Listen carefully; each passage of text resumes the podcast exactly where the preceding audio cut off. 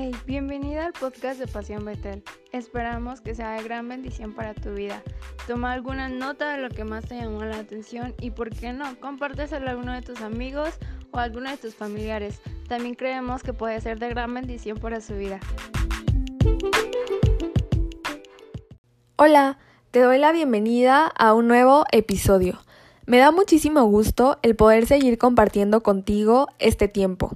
Hoy será muy especial, puesto que hablaremos de un tema que últimamente ha estado muy presente, y este es el de la ansiedad. Seguramente has escuchado acerca de ella, y al menos una vez creo que todos la hemos experimentado. En lo personal, considero que es un tema complejo, puesto que hay diferentes trastornos de ansiedad. Hay trastornos de ansiedad por separación, por fobia específica, ataques de pánico, etc. Y como puedes imaginarte, esto lleva a que todos la vivamos de manera distinta.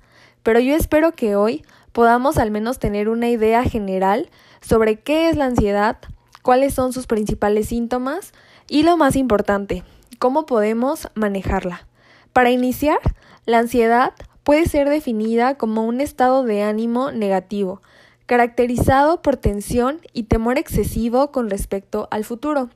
Como puedes ver, la ansiedad se alimenta de miedos que son irracionales. Estos te paralizan y te impiden desarrollarte en las diferentes áreas de tu vida, como puede ser la escuela, tu trabajo, tu familia e incluso tus relaciones. Se manifiesta a través de taquicardias, sensación de ahogo, tensión muscular, calambres, dolor de cabeza, visión borrosa, sudor, escalofrío, hormigueo, sensibilidad, dificultad para pensar con claridad, atención selectiva ante el peligro, entre otros. En este punto, me gustaría recalcar que los síntomas son variables y cada persona los vive de diferente manera. Y bueno, hasta aquí parece ser que hay tantas cosas sucediendo en nuestro cuerpo. Y si a eso le sumamos los pensamientos que te cuestionan a ti mismo, que si eres lo suficientemente bueno, si estás haciendo lo correcto, que si estás enfermo, si te van a despedir, si hay algo malo en ti, qué pasa si algo le pasará a tu familia, etcétera. Para ser honestos, suena caótico. Es como si tu cuerpo y tu mente te atacaran al mismo tiempo. Sé que es una locura pensar en que hay una solución. No es un camino fácil, pero si estás pasando por una situación parecida, déjame decirte que confío en ti y en tu capacidad para manejar lo que sientes y lo que piensas.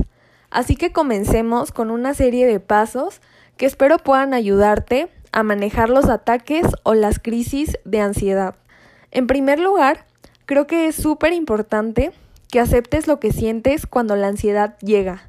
Sé que quizá lo primero que queremos hacer cuando los síntomas aparecen es que se vayan lo más rápido posible, pero te invito a que te des la oportunidad de sentir esas sensaciones desagradables, que te tomes el tiempo de cerrar los ojos, escuchar a tu cuerpo y preguntarte, ¿qué es lo que me hace sentir así?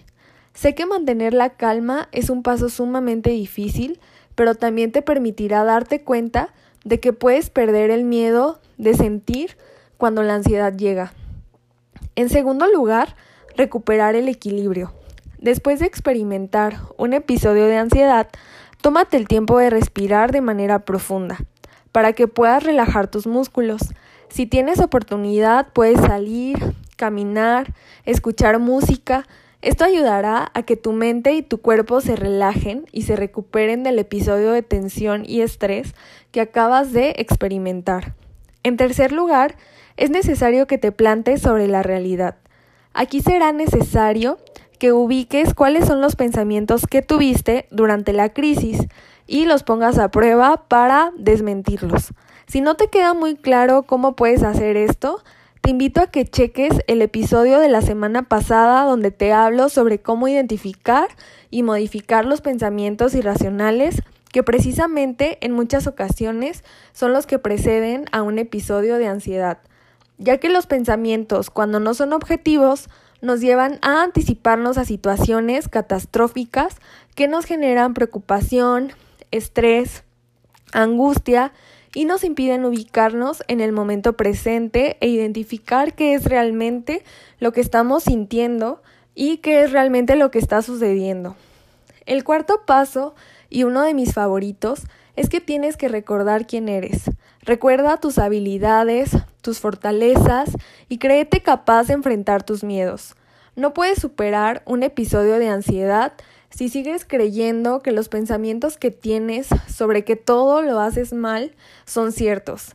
No puedes seguir permitiendo que tu trabajo, tu escuela o tus relaciones se vean afectadas por creer estas mentiras sobre ti mismo. Quizá lo que puedes hacer es enlistar tus miedos y pensar en cómo poco a poco puedes irlos superando o enfrentándote a ellos. Escribirlos te va a permitir darte cuenta que quizá muchos de los miedos que estás teniendo no son 100% reales y quizá te sorprendas a ti mismo al enfrentarlos de manera más fácil de lo que creías. No quiero terminar este video sin antes recordarte que sentir ansiedad no lo podemos catalogar como algo bueno o malo. Así que por favor, detén esos pensamientos que te juzgan por sentir miedo, angustia o preocupación. Escúchalos porque es un mensaje que tu cuerpo y tu mente te están dando sobre algo que tienes que trabajar en ti mismo. Y que si lo haces, podrás descubrir lo capaz que eres de mejorarte a ti y por ende lo que sucede con tu familia o tus amigos. La ansiedad puede ser esa señal que necesitas para comenzar a sanar tu corazón y verás cómo la intencionalidad de ser consciente sobre lo que estás viviendo te llevará a cumplir con tu propósito. Te recuerdo que no estás solo. Si necesitas consejería o contención, no dudes en acercarte a nosotros que con mucho gusto te apoyaremos en tu proceso. Nos vemos el próximo episodio y gracias por estar aquí.